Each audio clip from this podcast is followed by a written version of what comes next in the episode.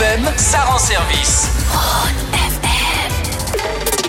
Ce matin sur ONFM, grâce au syndicat chrétien, vous bénéficiez des bons conseils sur le droit du travail et d'une experte dans le domaine, Sandrine Lamont, avocate et spécialiste en droit du travail. Bonjour Sandrine. Bonjour.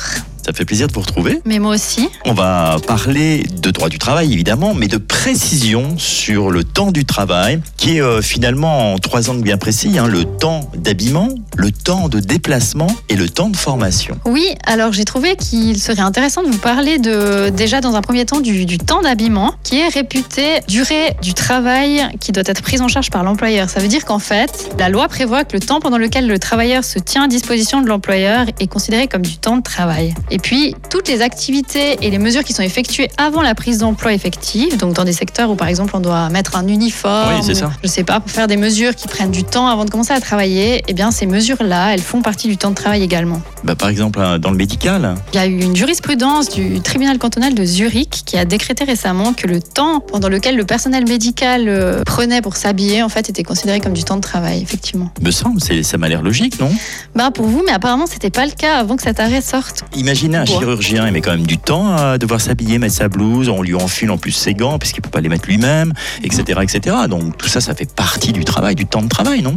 Et justement maintenant le SECO a précisé les directives. Effectivement, c'est clairement mentionné dans les directives du SECO que le temps d'habillement, le changement de vêtements nécessaires au processus du travail, l'enfilage de l'équipement, etc. font partie du temps de travail. Donc tactiquement maintenant ces discussions-là, elles sont claires. Quoi. Ben oui. Après, on a la question du temps de trajet justement. Donc le déplacement de chez soi, c'est ça? Alors À son effectivement, travail? quand on travaille dans un lieu fixe, en fait, le temps de déplacement jusqu'au lieu de travail n'est pas compté comme, comme du temps de travail. Par contre, si on est amené à devoir travailler à un autre emplacement que le secteur où se trouve l'entreprise, à ce moment-là, le surplus de temps qu'on utilise pour se déplacer à l'endroit où on doit aller effectuer le travail, ce temps-là est considéré comme temps de travail. Donc on déduit le temps qu'on aurait utilisé pour se rendre sur le lieu d'entreprise du temps effectif pour aller sur cet autre lieu et ce surplus-là est considéré comme du temps de travail effectivement. Bon, voilà, c'est simple, clair, net et précis. Il y a hein. une subtilité Ah, pour le travail effectué à l'étranger. Quand on envoie un employé à l'étranger, en fait, on va appliquer cette disposition pour tout le temps de déplacement qui survient en Suisse. Hum, hum. Et à partir du moment où l'employé sort des frontières suisses,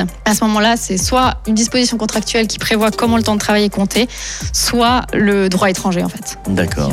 Ok. Et puis peut-être le troisième angle qu'on peut aborder aussi, Sandrine, c'est la formation euh, sur demande de l'employeur. Alors ça, c'est assez clair. C'est la formation qui est sur ordre formel de l'employeur ou qui est obligatoire à l'activité professionnelle. Le temps nécessaire à cette formation est effectivement compté comme temps de travail, en plus des coûts effectivement qui doivent être pris en charge par l'employeur. Est-ce que pour vous qui êtes derrière le poste, c'est clair? Si jamais ce n'est pas clair, si vous souhaitez poser une question à Sandrine Lamont, euh, il n'y a aucun souci, vous m'envoyez un email direct à tronefm.ch ou frédéric à tronefm.ch. Et puis euh, Sandrine Lamont se fera un plaisir d'y répondre euh, prochainement. On se retrouve d'ailleurs dans 15 jours, Sandrine. Mais oui, avec plaisir. Si jamais également pour vous, plus d'infos sur www.sciv.ch.